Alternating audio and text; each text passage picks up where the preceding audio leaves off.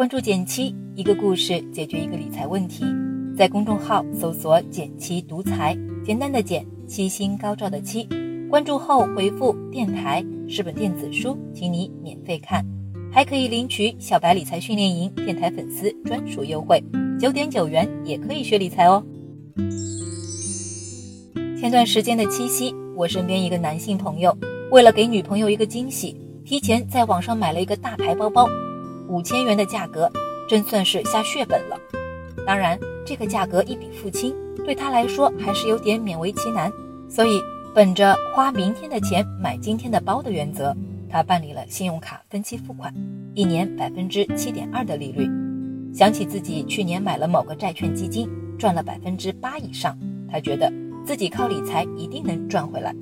但是，在我帮他算了笔账后，他就有点笑不出来了。在说具体计算方法前，先跟大家说个结论：不论是各大银行的信用卡，还是我们常用的花呗、白条一类的电子信用卡，办理分期的实际利率平均都在百分之十以上。为什么会这么高呢？这就要跟大家讲一下银行账单分期计息的方式了。一般来说，你有个五千元的账单，分十二期还，每月都是一笔固定的本金加上利息。正常情况下。时间越往后推，你欠的本金就越少，按理来说，该还的利息也该慢慢变少。但银行的逻辑可不是这样的，哪怕你还到最后一个月，欠的本金只剩下四百一十六点六七元时，利息还是按五千元来算的。如此一来，你就明白了，你的利息多付了。所以，按照这一情况。百分之七点二对应的实际年化利率应该是百分之十三点七六，跟银行对外宣称的相比，几乎翻了个倍呢。再想想，现在市面上你还能找到多少利息可以达到百分之十三的理财产品呢？这么一算就知道，分个期真的是亏大了。但你可能会好奇，这个实际年化利率我是怎么算出来的？这里我就想给大家介绍一个万能公式。XIRR 这个公式不仅能用在各类分期贷款实际利率的计算，还能计算你的定投收益。抛开纸笔，只要你的电脑里有 Excel，就能轻松完成。接下来就给大家介绍一下 XIRR 的具体使用方法。具体的步骤可以分为三步。第一步，收集你的账单明细。这一步对于每月固定还款的人，应该还是比较容易的。如果你有定投的习惯的话，就需要收集你过去一段时间内每笔投入的时间和金额了。第二步，输入日期以及明细。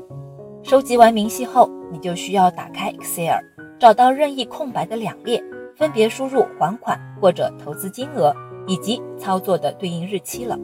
这里有两个注意点：第一，投入的金额为负数，收回的金额或目前的金额为正数；第二。日期的单元格格式一定要使用日期格式。最后，也就是第三步，代入 XIRR 公式。以上信息都输入完整后，只要在任意空白格内输入等于 XIRR，第一列选中你的投资或还款明细，第二列选中全部日期，再按回车，实际收益率就算出来了。除了算贷款利率外，我们不少朋友现在都在参与基金定投。不少人会问，定投的实际收益到底怎么算呢？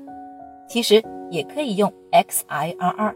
我们以每月十日定投一千元某基金的情况为例，在第一列，也就是日期的那一栏，输入你的定投日期，比如一月十日、二月十日、三月十日等等。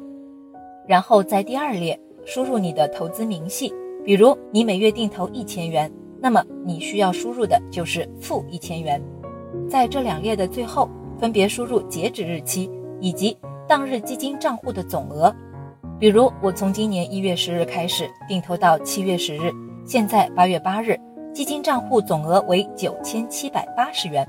那么我在第一列的最后一个单元格就输入二零一九年八月八日，第二列的最后一个单元格输入九七八零元，然后再利用刚刚的那个公式。你的定投收益率就可以算出来了，而且有了这个公式，哪怕你不是定时定额投资的，也照样可以计算出实际收益。